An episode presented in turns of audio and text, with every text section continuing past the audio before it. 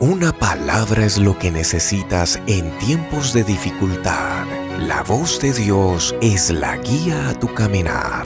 Desde el Cantón Naranjito, República del Ecuador, provincia del Guayas, Esperanza de Vida, con el reverendo Marcos Rodríguez. Bienvenidos. Yo quiero invitarles a que abramos nuestras Biblias en esta mañana y quiero hacerlo en el libro del Apocalipsis en el capítulo 15 del verso 1. Vamos a leer esta porción bíblica y lo vamos a hacer honrando al Padre, al Hijo y al Espíritu Santo. Dice, vi en el cielo otra señal, grande y admirable, siete ángeles que tenían las siete plagas postreras, porque en ella se consumaba la ira de Dios. Vi también como un mar de vidrio mezclado con fuego, y a los que habían alcanzado la victoria sobre la bestia y su imagen, y su marca y el número de su nombre en pie sobre el mar de vidrio, con las arpas de Dios. Y cantaban el cántico de Moisés, siervo de Dios, y el cántico del Cordero, diciendo, grandes y maravillosas son tus obras, Señor Dios Todopoderoso. Justos y verdaderos son tus caminos, Rey de los santos. ¿Quién no te temerá, oh Señor, y glorificará tu nombre? Pues solo tú eres santo, por lo cual todas las naciones vendrán y te adorarán, porque tus juicios se han manifestado. Después de estas cosas miré, he aquí fue abierto en el cielo el templo del tabernáculo del testimonio, y del templo salieron los siete ángeles que tenían las siete plagas vestidos de lino limpio y resplandeciente y ceñidos alrededor del pecho con cintos de oro. Y uno de los cuatro seres vivientes dio a los siete ángeles siete copas de oro, llenas de la ira de Dios, que vive por los siglos de los siglos. Y el templo se llenó de humo por la gloria de Dios y por su poder, y nadie podía entrar en el templo hasta que se hubiesen cumplido las siete plagas de los siete ángeles. Vamos a meditar en la palabra del Señor y vamos a hablar acerca de los juicios de Dios o del tiempo del juicio de Dios sobre la tierra. Todos, todos, todos, todos los creyentes en Jesús sabemos que estamos viviendo los últimos tiempos. Todas las cosas que están sucediendo hoy hablan a las claras de que Cristo vendrá pronto a levantar una iglesia, una iglesia santa, una iglesia sin mancha, una iglesia que no tenga arrugas. Esa es la promesa del Señor Jesucristo para aquellos que creen en Él, para aquellos que hemos tomado la determinación, la decisión de entregarle nuestros corazones al Señor Jesucristo. Cuando las personas naturales piensan, piensan en el futuro, ¿verdad? Enseguida, bendito el nombre del Señor, se preocupan por muchas cosas.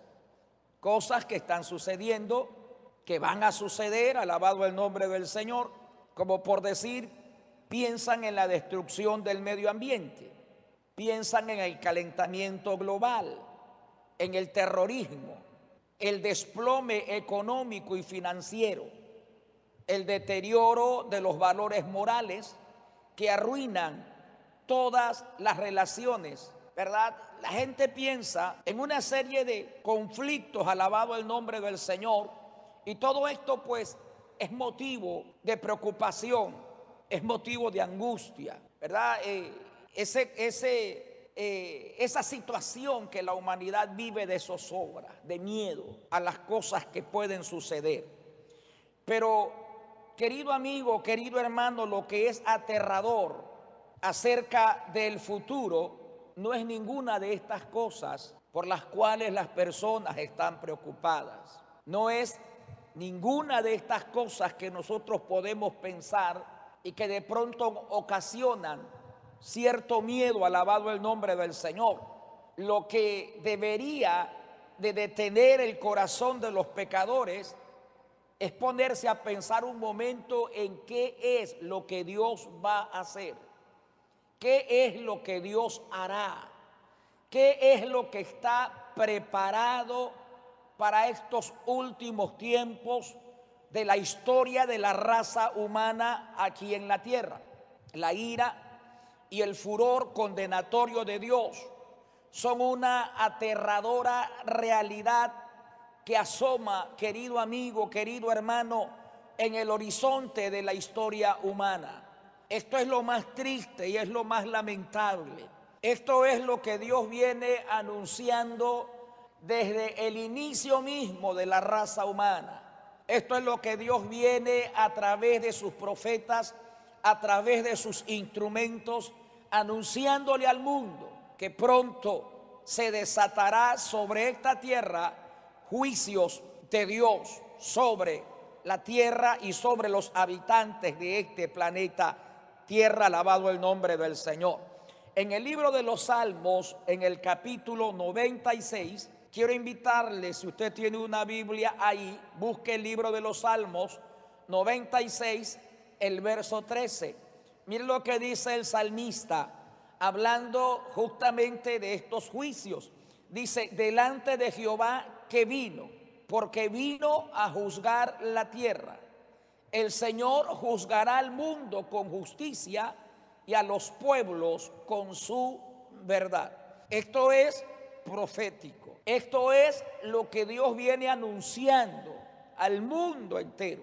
Al mundo que se ve envuelto en pecado, a los hombres que practican con avidez toda clase de impureza que ha corrompido que ha destruido moralmente sus vidas, el pecado, que ha acabado y está acabando, alabado el nombre del Señor, con todos los principios, con todo, eh, con toda moral que está destruyendo la imagen de Dios en los hombres, alabado el nombre del Señor. Hay otra cita también que habla de lo mismo ahí en segunda de Timoteo, en el capítulo 4, el verso 1 de segunda de Timoteo.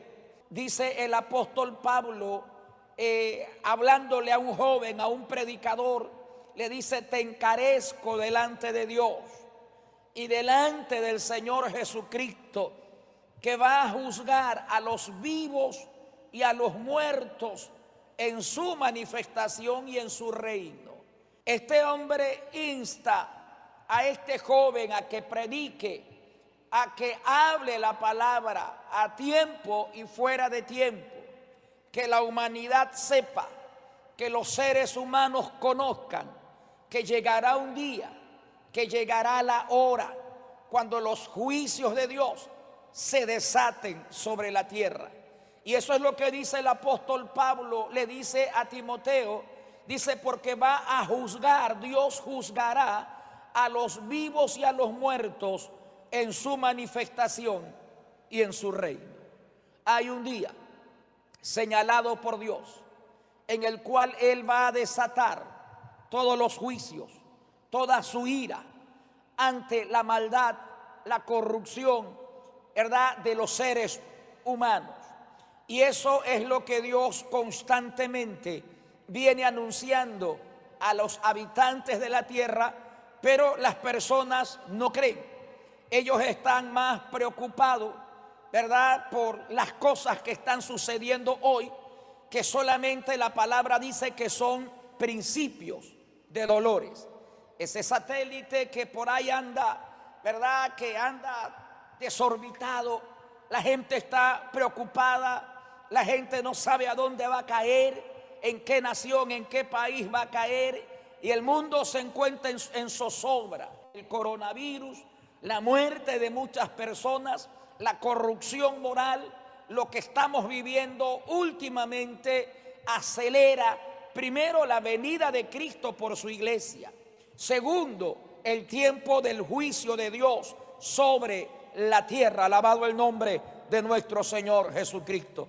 Las personas, queridos amigos y hermanos, pasan por alto deliberadamente esta realidad. Las personas no tienen temor de lo que deben de temer. Su temor es un temor equivocado, es mal dirigido.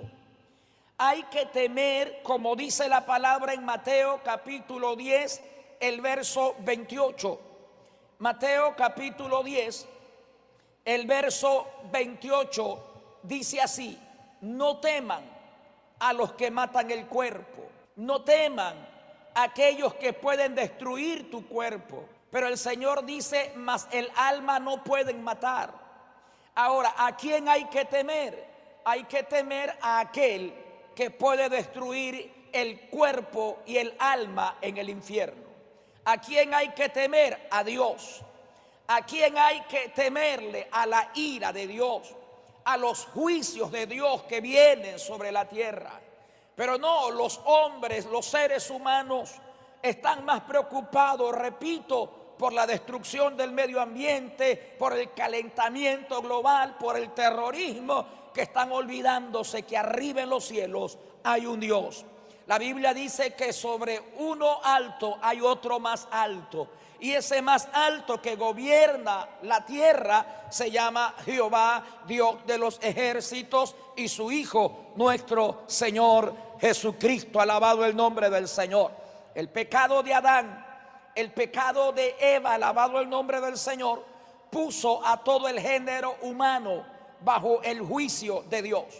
El pecado de nuestros primeros padres, como decíamos ayer, puso, hermano, bajo juicio a todo el género humano.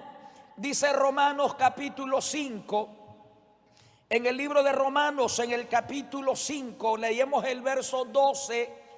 Por tanto, como el pecado entró en el mundo por un hombre, y por el pecado la muerte, Así la muerte pasó a todos los hombres por cuantos todos pecaron. Toda la humanidad está bajo la sentencia del pecado. Toda la humanidad está bajo la maldición de Dios por causa del pecado. Para la época de Noé, las personas llegaron a ser tan malvadas que Dios envió juicios catastróficos sobre esa generación. Eran tan perversas, tan malas que dice la palabra en Génesis capítulo 6, del verso 5 al 8. Y vio Jehová que la maldad era mucha en la tierra, igual o peor de lo que está sucediendo hoy. La maldad hoy en la tierra es mucha, tanto así que los gobiernos autorizan el crimen de los bebés que están en el vientre de sus madres. Tanto así que los gobiernos están legalizando el matrimonio entre hombres y hombres y mujeres y mujeres, que la Biblia dice que es una abominación a Jehová. Maldad por todos los medios en las más altas esferas de gobiernos la corrupción, la inmoralidad, la falta de afecto fraternal, la falta de misericordia está corroyendo al mundo que todo esto, todo esto, el mundo despide malos olores en la presencia del Señor. Esto apesta en la presencia de Dios. El pecado ha subido de tal manera que todo lo que usted y yo estamos viviendo hoy, como lo dice la palabra, son solamente principios de dolores, porque lo que viene luego es lo que hay que lamentar y es lo que hay que escapar. Alabado el nombre de nuestro Señor Jesucristo. Sigamos leyendo Génesis capítulo 6, verso 5. Dice, y vio Jehová que la maldad de los hombres era mucha en la tierra y que todo designio, todo pensamiento del corazón de ellos de continuo solamente era el mal. Eso es lo que hay en el hombre. Podrida llaga, hinchazón, pecado, maldad. Todo lo que el hombre piensa, el hombre sin Cristo piensa, solamente es maldad. No le importa el prójimo no le interesa ver a un hombre que está agonizando, una mujer que está muriendo. No le interesa si son padres o madres de familia, si tienen bebés, si tienen hijos pequeños. Lo que les interesa solamente es el dinero, la corrupción, la inmoralidad. Y si tienen que morir, mueren de continuo. El corazón del hombre solamente es hacia el mal. Pero mire lo que dice en el verso 6 del capítulo 6 del libro de Génesis. Y se arrepintió Jehová de haber hecho al hombre en la tierra. Y le dolió en su corazón. Porque Dios no nos creó para destrucción. Dios nos, nos creó para que nosotros nos matáramos a nosotros mismos. Dios no nos creó, hermano, para que vivamos como estamos viviendo. Dios nos creó con un propósito, con el propósito de vivir eternamente, honrando, adorando, glorificando y exaltando al Dios del cielo. La Biblia dice que a Dios le dolió, que Dios se arrepintió de haber hecho al hombre. Se arrepintió Jehová de haber hecho al hombre en la tierra y le dolió en su corazón al ver la desviación del ser humano, al ver cómo el hombre se desvió del plan y del propósito de Dios, porque el hombre ama más el pecado. La Biblia dice que la luz vino al mundo, que, fue Jesucristo el que trajo luz a nuestros corazones, pero los hombres aborrecen la luz y aman más la oscuridad, las tinieblas, aman más el pecado. Alabado el nombre del Señor. El verso 7 del capítulo 6 de Génesis dice, y Jehová dijo, entonces voy a raer de la faz de la tierra a los hombres que he creado, desde el hombre hasta la bestia, hasta el reptil y las aves del cielo, pues me arrepiento de haberlos hecho. Me arrepiento de haberlos hecho. Y es ahí cuando la palabra del Señor habla, ¿verdad? Que los hombres vivían 700, 800, 900 años.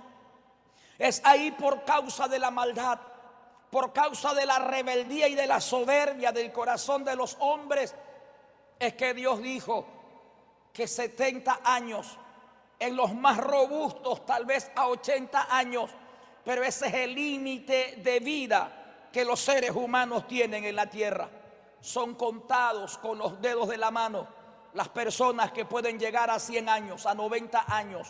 No todo el mundo, no toda la generación, no todos los seres humanos llegan a 90 años, 70 años, 80 años. La gente pierde su vigor, pierde su fuerza, pierde su vitalidad y comienzan a, a declinar y comienzan a morir por causa del pecado. Es un juicio de Dios por la dureza por el corazón, por la maldad que hay en los seres humanos. Alabado el nombre del Cristo Jesús. Sodoma y Gomorra fueron destruidas por igual situación. Alabado el nombre del Señor. Querido amigo que nos escuchas en esta mañana, la ira de Dios y el juicio de Dios fueron temas constantes de las profecías del Antiguo Testamento los profetas de la antigüedad siempre hablaban de que un día habrá un juicio de Dios sobre la tierra. Siempre hablaban de la ira de Dios sobre la tierra por causa de la desobediencia, por causa del pecado, por causa de haber los hombres dado la espalda al Dios que lo creó. Veamos al profeta Isaías que nos habla acerca del tiempo del juicio en el libro de Isaías, en el capítulo 13, el verso 6 al verso 9. Dice, aullad, porque cerca está el día de Jehová. Vendrá como asolamiento del Todopoderoso. Dice el verso 7, por tanto, toda mano se va a debilitar y va a desfallecer todo corazón de hombre. El verso 8 al 9 sigue diciendo, se van a llenar de terror, se van a llenar de angustia y de dolores. Se apoderarán de ellos, tendrán dolores como mujer de parto. Se asombrará cada cual al mirar a su compañero sus rostros, rostros de llamas. He aquí el día de Jehová viene. He aquí el día de Jehová viene, terrible y de indignación ardor de ira para convertir la tierra en soledad y raer de ella a sus pecadores. Pito, esta era el tema, esto era lo que Dios anunciaba desde el tiempo antiguo. Esto era la predicación de aquellos hombres de Dios que Dios levantó para anunciar a la humanidad que se arrepientan, para decirle al hombre sin Cristo que busquen a Dios, que busquen a Jesucristo, que es el único que puede librarlos de la condenación. Alabado el nombre del Señor. Pero hay un día señalado por Dios en el cual sus juicios se van a desatar sobre esta tierra. El profeta Ezequiel también describe el día de Jehová como un día de castigo en Ezequiel capítulo 30, el verso 3. Dice, porque cerca está el día, cerca está el día de Jehová, día de nublado, día de castigos de las naciones será aquel día. Por eso, repito, lo que debería paralizar y detener el corazón de los pecadores no es lo que está sucediendo ahora. No es que el medio ambiente se está destruyendo, el calentamiento global, el terrorismo. No, lo que debería de paralizar el corazón de aquellos habitantes de la tierra es pensar qué es lo que Dios va a hacer. Este mundo está controlado por Dios. Aunque hay un príncipe de las tinieblas que es el que maquina toda maldad y todo pecado. Y la Biblia dice que los hombres están bajo el control de las tinieblas, pero hay un Dios que tiene el control de todas las cosas. Hay un Dios que es soberano y eterno. Hay un Dios que ama a los pecadores y ama al ser humano. Pero ese Dios está irado. La Biblia dice que Dios está irado con los pecadores todos los días porque de continuo el pensamiento del hombre solamente es hacia el mal, solamente es hacia el mal. Solamente el hombre piensa el mal, el pecado, la maldad. No tienen pensamiento de Dios en sus corazones, no piensan en Dios. Pero va a llegar un día en que Dios va a juzgar al mundo, en que Dios va a llamar a cuenta a los habitantes de la tierra, como dice Ezequiel, porque cerca está el día, cerca está el día. Todo lo que se está viviendo, todo lo que estamos mirando, todo eso habla de que hay un juicio de Dios. Todo se está removiendo, todo está siendo sacudido, todo va, hermano, guiándonos al día de la ira de Dios. Pero repito, antes que llegue ese día, millones de millones de creyentes, hombres y mujeres de Dios, que no se acobardaron, que no negaron a Jesucristo, hombres y mujeres de Dios, que se guardaron para Él, serán rescatados, serán raptados, serán levantados al cielo. Y luego de aquello, entonces vendrá el juicio de Dios sobre esta tierra, alabado el nombre del Señor. Veamos lo que también profetizaba Joel. Todos estos profetas, su mensaje era un mensaje profético de juicio de Dios sobre la humanidad. En el libro de Joel, en el capítulo 1, el verso 15, hay del día. Cuando hay un hay en la Biblia, es que ese hay es terrorífico. Eso es de dolor y de angustia. Escuche nuevamente porque cercano está el día de Jehová. Vendrá y vendrá como destrucción por el Todopoderoso. Dios no es malo, Dios es bueno, Dios es el dador de la vida, Dios ama. Por eso la Biblia dice que de tal manera amó Dios al mundo que envió a Cristo como propiciación por nuestros pecados. Es Dios el que está buscando reconciliarse con el hombre. No es el hombre que busca a Dios. El hombre es rebelde. El hombre rechaza a Dios. Los seres humanos rechazan la misericordia de Dios. Pero ese Dios grande y poderoso vino a este mundo para reconciliar, para hacer las paces, para extenderle las manos al pecador, pero el pecador lo rechaza. El hombre hace a un lado el amor y la misericordia de Dios. Dios no es malo y los juicios que están viniendo sobre esta tierra no es por causa de Dios, es por causa de la desobediencia de los seres humanos. La gente dice, ¿y por qué nacen los niños así? ¿Y por qué Dios permite esto? ¿Y por qué Dios hace lo de acá? Querido amigo, no es Dios, es el pecado, es la maldad lo que provoca todo esto. Es la desobediencia que hay en tu corazón y en tu vida. Son los deseos por los cuales usted se rinde y se entrega con deleite, bendito el nombre del Señor, y vive en esos placeres, es lo que provocan los juicios de Dios sobre la vida y sobre este planeta, alabado el nombre de Cristo Jesús. Veamos qué nos dice el profeta Amós. Amós capítulo 4, el verso 12. Viendo que desde la antigüedad Dios viene anunciando de esto.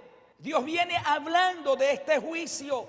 Por tanto, de esta manera te haré a ti, dice oh Israel, porque te he de hacer esto, prepárate para venir al encuentro de tu Dios oh Israel, prepárate para venir al encuentro de tu Dios, oh Israel. Prepárate, amigo, prepárate, querido amigo que me estás escuchando, nos estás siguiendo a través de este medio de comunicación. Y usted, hermano, usted, hermana, que es un creyente mediocre, que es un creyente de esos que nunca se afirman, de esos cristianos religiosos, de esos que se acuerdan de Dios cuando tienen necesidad, pero que no le han entregado el corazón de verdad. No hay una verdadera conversión en su vida. El Señor te dice, prepárate, prepárate, porque pronto vendrá el Señor a ti y vos, Dios va a evitar o Dios quiere evitarte el juicio que vendrá sobre la vida de los habitantes de la tierra. Prepárate para venir al encuentro de tu Dios. Este es el momento de preparación. Este es el momento en el cual nosotros tenemos que mirar. La iglesia tiene que ver todo lo que está pasando. Es el momento cuando la iglesia tiene que recordar todos los mensajes, toda la palabra, toda la profecía y entender que pronto, muy pronto, la trompeta sonará y los muertos en Cristo se levantarán y se irán con Cristo. Luego los que estemos con vida, dice la palabra, seremos transformados en un abrir y cerrar de ojos. Todo esto que estamos leyendo es un anuncio de lo que va a venir. Nadie puede decir, a mí nadie me habló. Nadie puede decir, nosotros no sabíamos. Hoy usted escucha la predicación del Evangelio por todos los medios por todos los medios, a través de todos los medios de comunicación, se está anunciando los juicios de Dios, se está predicando la venida de Jesucristo, la palabra del Señor. Nadie puede decir, yo no sabía de esto, porque todos, todos, todos, en algún momento dado, hemos escuchado de que los juicios de Dios se acercan sobre esta tierra en la historia, hermano, de la raza humana, de la vida de los humanos aquí en la tierra, hay varios derramamientos de la ira de Dios. Ellos caen de pronto en varias, categorías. Hay uno que dice en Gálatas capítulo 6, verso 7 y verso 8. Siempre Dios ha estado tratando de corregir. Siempre Dios ha estado, hermano, corrigiendo el pecado y corrigiendo al pecador este, podemos decir, ¿verdad? Que este es un derramamiento de la ira de Dios bajo, bajo el nombre de siembra y cosecha. Dice la palabra, no te engañes. Dios no puede ser burlado. Todo lo que el hombre siembra, eso también segará. Es la ley de la siembra y la cosecha. Todo lo malo que tú haces lo pagas aquí. Todo lo malo que tú haces lo cosechas aquí, alabado el nombre del Señor. Y eso es una manera, Dios, de castigar. Eso es una manera, Dios, de hacer que los hombres miren, de hacer que los hombres levanten sus ojos al cielo y le pidan a Dios misericordia. Miren lo que dice también la palabra del Señor ahí en el libro de Job, capítulo 4, el verso 8, acerca del mismo tema, de la siembra y la cosecha. Como yo he visto, los que harán iniquidad y siembran injuria, también la cosechan. Los que harán iniquidad y los que siembran injuria es lo que van a cosechar. Están sembrando para su carne. Para su carne están cosechando corrupción. Es una manera de un juicio, de un castigo de Dios sobre los pecadores, sobre los que no tienen temor de Dios en sus corazones, en su, en, en su vida. Alabado el nombre del Señor Jesucristo. Hay un juicio de Dios que es la ira eterna esa ira escatológica de Dios que se va a derramar en el futuro. Eso que el ambiente ya está listo, el ambiente está preparado para que los juicios de Dios caigan sobre la tierra, alabado el nombre del Señor Jesucristo. También en el libro de Romano vemos también la ira de Dios, que dice Romanos 1, el verso 24. Por causa del pecado, Dios desampara, Dios abandona. Mira lo que dice, Dios entrega, que esa es otra forma de juicio de Dios. El hombre no quiere entender, el hombre no quiere comprender, el hombre no quiere buscar a Dios. Se envanece su corazón, se corrompe su corazón. Entonces la Biblia dice Dios los entrega. Mira lo que dice Romanos capítulo 1, el verso 24, por lo cual también Dios los entregó. Dios los entregó. Otro tipo de castigo, de juicio de Dios tocante al pecado. Dios los entrega. Es decir, Dios ya se aparta de ellos. Ya Dios no está con ellos. Ya Dios no los cubre, ya Dios no los protege, ya Dios no los cuida. Como se entregan con avidez, entonces Dios se aparta. Como no tienen en cuenta a Dios, entonces ya Dios no los protege. Y la Biblia dice, Dios los entrega a la inmundicia. A la inmundicia. En la concupiscencia de sus corazones. Ya eso es una degradación moral. Ya eso es cuando las personas no tienen principios morales. Ya eso es cuando no tienen temor de Dios y no les importa andar por la calle semidesnudo, hombres con manías de mujeres, hombres que no tienen pudor, alabado el nombre del Señor. Cuando Dios los abandona, Satanás los toma.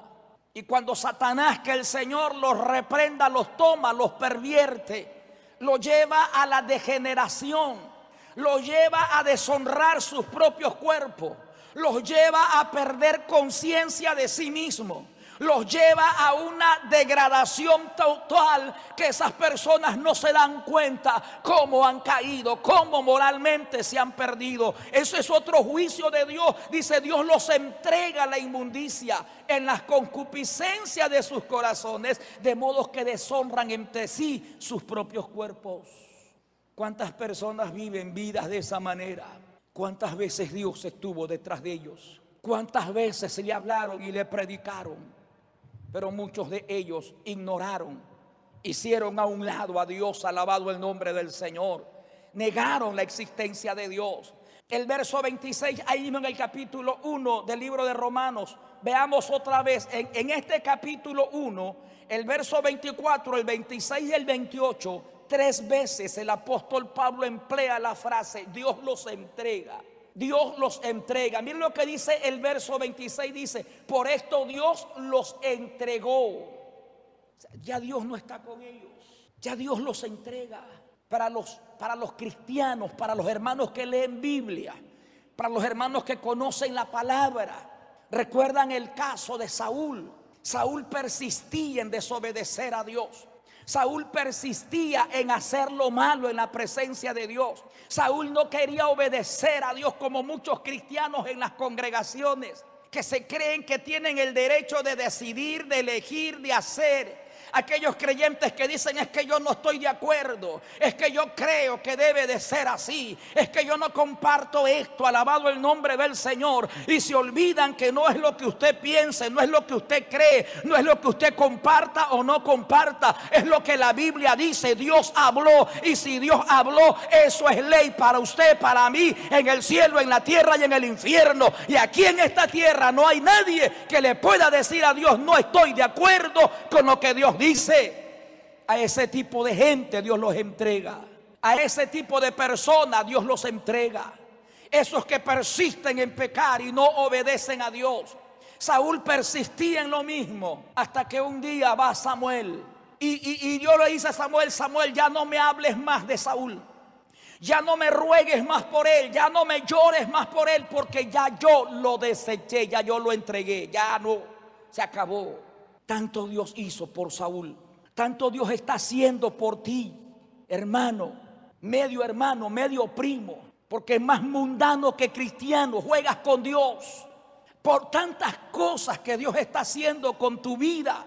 Y tal vez ahora que estás en el hecho del dolor, ahora sí estás, ahora sí, Señor, ahora sí, pero te sanas y volverás y cumplirás lo que le estás prometiendo a Dios. Dios es amor, pero también es fuego consumidor.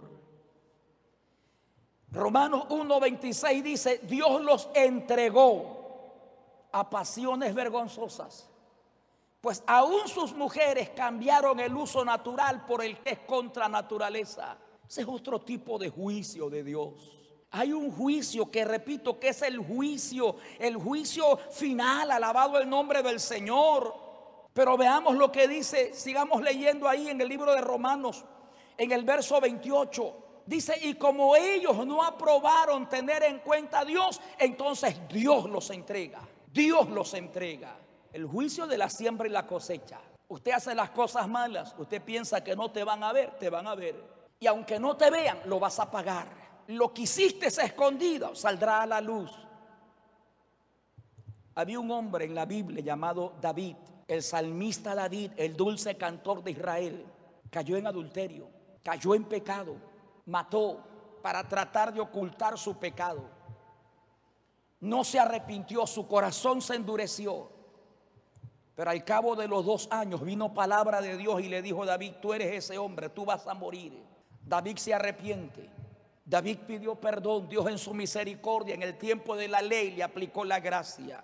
Por ahí hay muchos pastores sin fundamento bíblico que viven en adulterio, que están parados en los púlpitos y usan el caso de David para decir, Dios lo perdonó y David siguió siendo. David era rey, David no era sacerdote, David no era un pastor, David no era un profeta, David ejercía un cargo político, David ejercía un reinado, era un cargo político. Dios lo perdonó, pero la consecuencia, como dice la Biblia, la espada nunca se separó de su casa. Lo que David hizo en oculto, su hijo Absalón lo hizo en el terrado con todas las concubinas de David. Porque lo que tú siembras, cosechas. Porque lo que nosotros sembramos, eso vamos a cosechar. Eso son juicios de Dios. Eso es castigo de Dios por causa del pecado. Alabado el nombre de nuestro Señor Jesucristo. Pero estamos hablando de esa ira eterna, de esa ira escatológica que Dios va a derramar en el futuro. Primera de Tesalonicenses capítulo 1, el verso 10. Dice, hablando de la iglesia, dice la palabra, y esperar de los cielos a su Hijo, el cual resucitó a los muertos, a Jesús, quien nos va a librar de la ira venidera. La iglesia espera a Jesucristo. La iglesia no espera juicios. La iglesia no espera condenación eterna. La iglesia espera al libertador. La iglesia espera a aquel que dijo me voy, pero vendré. Voy a preparar morada para ustedes. Y donde yo estoy, ustedes también van a estar. Nosotros esperamos a Jesucristo. Pero antes de que Cristo venga y si estamos aquí en la tierra, seguiremos anunciando que la ira de Dios se desata y que la única manera que hay que escapar de los juicios de Dios es creyendo en Jesucristo, es recibiendo a Jesucristo como el Señor, como el Salvador de nuestras vidas.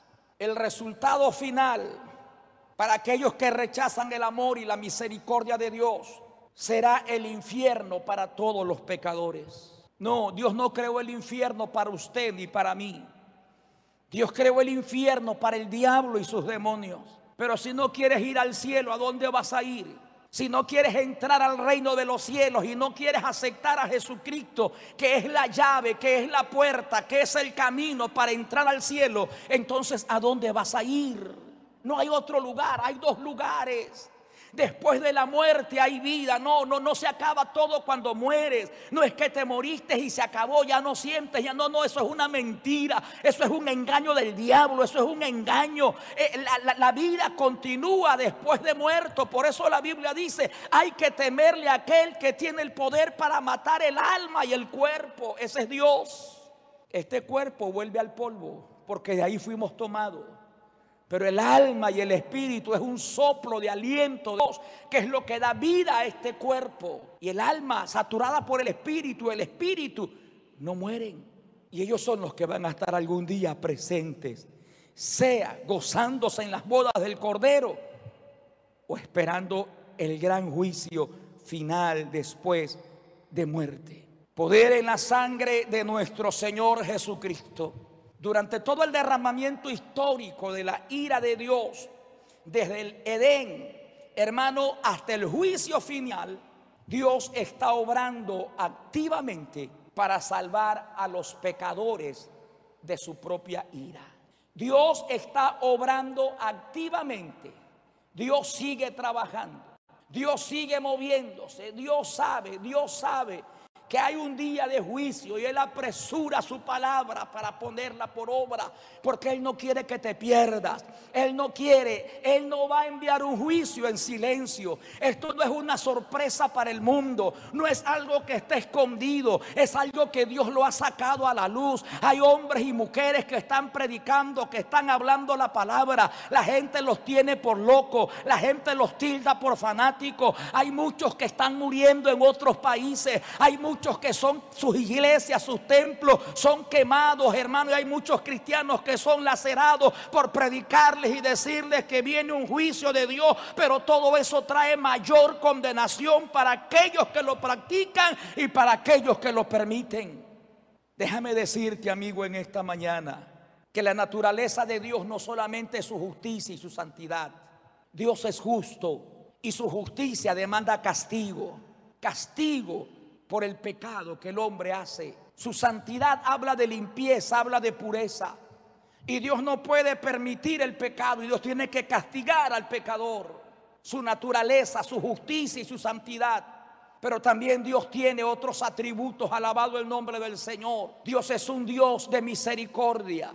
La gracia y la misericordia de Dios llaman a los hombres pecadores a salvación, llama a los hombres pecadores a que se arrepientan. Si Dios quisiera que el mundo se perdiera, que los seres humanos se perdieran, jamás hubiese enviado a Cristo a morir en la cruz del Calvario. Jamás Jesucristo habría venido a este mundo a morir en la cruz del Calvario. Porque Dios no quiere que nadie se pierda, por eso vino Jesús. Y por eso hay muchos en las calles predicando la palabra. Por eso hay muchos usando estos medios de comunicación para hablarte la palabra. Hoy los templos están vacíos y sin embargo seguimos predicando la palabra. Hay muchos que dicen que predican por ofrenda, que predican por diezmo. Se cierran las iglesias y no van a predicar. No predicamos por ofrenda, no predicamos por diezmo, predicamos por amor a las almas, predicamos porque Dios nos envió y nos, llevó, nos dio una palabra que es la de anunciar el Evangelio para que las almas sean salvas. Predicamos por amor a Dios, al que nos salvó, por lo que Dios ha hecho en nuestras vidas.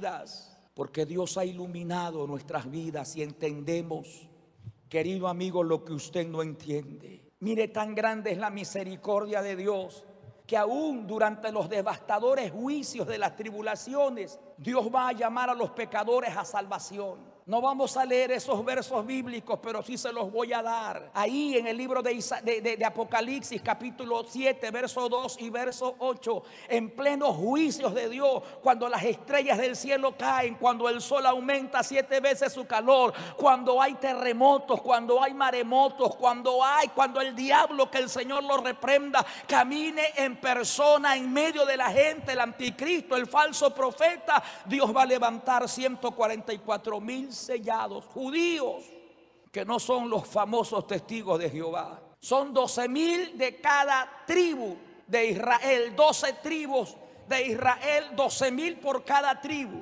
144 mil sellados que van a estar predicando la palabra, judíos evangelistas que van a estar predicando y haciendo cosas tremendas, Dios demostrándole a los hombres que en medio del juicio hay misericordia. Dios levantará a dos testigos en Apocalipsis 11, verso 3 al 13. Habrá una multitud de judíos y gentiles que se van a convertir en esa gran tribulación y ellos también van a estar predicando la palabra del Señor. Y no contento con eso, hermano, porque Dios no quiere que nadie se pierda, porque Dios no quiere la condenación del hombre, porque Dios quiere que el pecador se salve. Entonces vendrá un ángel que volará de los cuatro ángulos de la tierra anunciando la verdad del Evangelio de Jesucristo. Apocalipsis capítulo 14, verso 6 y verso 7. Con el aumento de la ira divina, los esfuerzos evangelísticos de Dios también aumentarán. Como resultado, querido amigo, una gran cosecha de almas en la historia de la humanidad. Eso se refleja en el libro de Apocalipsis capítulo 7, el verso 9. Vamos a leerlo. Pues de esto, he aquí una gran multitud. Esa no es la iglesia. La iglesia está ya gozando las bodas del Cordero. Estas son las personas que se convierten en la gran tribulación.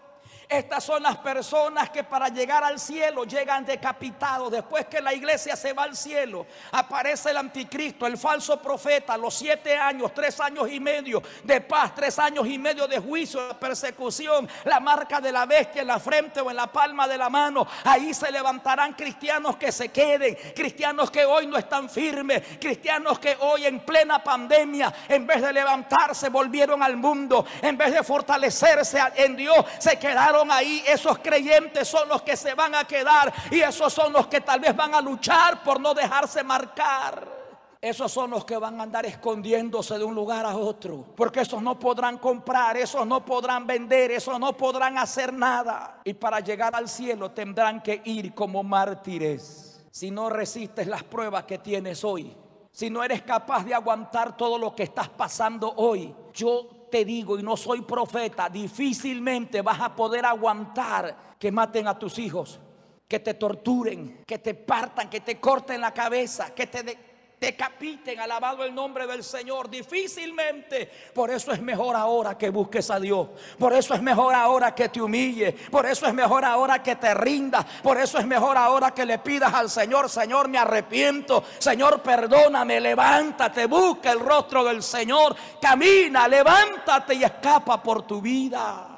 Después de esto miré una gran multitud, la cual nadie puede contar, de todas las naciones tribus, pueblos y lenguas que estaban delante del trono y en presencia del Cordero, vestidos de ropa blanca y con palmas en las manos. Son gente que se convierten en la gran tribulación. Ahí están los creyentes tibios, fríos, mediocres que se pierden el rapto, pero en la gran tribulación despiertan. Dios mío, lo que me predicaron era verdad. Esos que no se congregan porque solamente están hablando del diezmo y que el pastor se roba el diezmo y que la hermana se roba el diezmo y que el diezmo y el diezmo y el diezmo no te da dolor cuando vas a una cantina y gastas todo el dinero en placeres, en deleite y tu esposa, tus hijos están pasando hambre, están pasando necesidades. Hoy es el momento de que te arrepientas, de que busques a Dios, que clemes a la presencia de Dios y le pidas a Dios misericordia. Escapa por tu vida, escapa por tu vida. Vienen los juicios de Dios sobre la tierra. Vienen los juicios de Dios sobre esta humanidad. Y no es casualidad que estés escuchando esta palabra. No es casualidad que estés escuchando tal vez el mensaje o la palabra de otros hombres, de otros predicadores. No, es la oportunidad que Dios te está brindando en esta mañana para escapar de los juicios de Dios sobre esta tierra. Yo te invito a que aceptes a Cristo. Yo te invito a que te arrepientas ahí. Tú que estás frío, que tienes tiempo que no te congregas, que tienes tiempo que no lees la Biblia. Tú que un tiempo fuiste un instrumento en las manos de Dios Hoy estás coqueteándole al mundo. Hoy estás metido en el celular viendo pornografía. Hoy estás metido en el celular tal vez haciendo cosas indecentes que van contra la santidad de Dios. Arrepiéntete ahora. Pídele perdón a Dios antes de que sea demasiado tarde. Es el momento que invoques al Señor. Sí, es contigo que me estás escuchando. Tal vez te haces el que no me estás viendo, el desatendido, pero Dios no ha dejado de mirarte. Y tú sabes que es Dios hablándote a tu vida en esta mañana. Arrepiéntete ahora. Este es el momento de clamar al Señor. Cierra tus ojos ahí donde estás. Y dígale al Señor, Señor, ten misericordia de mi vida. Señor, perdóname ahora, me arrepiento de mis pecados. Dios, ten piedad de mí. Dígale al Señor, ayúdame. Señor, levántame si eres un hijo descarriado, si eres alguien que te apartaste por las vanidades del mundo, por lo poquito que el mundo te puede dar, no desprecies lo mucho que Dios te tiene reservado. Ábrele tu corazón al Señor ahí. Diga, Señor Jesús, hoy me arrepiento. Hoy te recibo y te acepto como mi Salvador, Señor. Me levanto en tu nombre. Tómame de tu mano derecha y ayúdame a serte fiel, Padre, en el nombre de Cristo. Lévame en tu sangre, límpiame de todo pecado y toda maldad, Padre. Esto fue Esperanza de Vida con el pastor Marcos Rodríguez.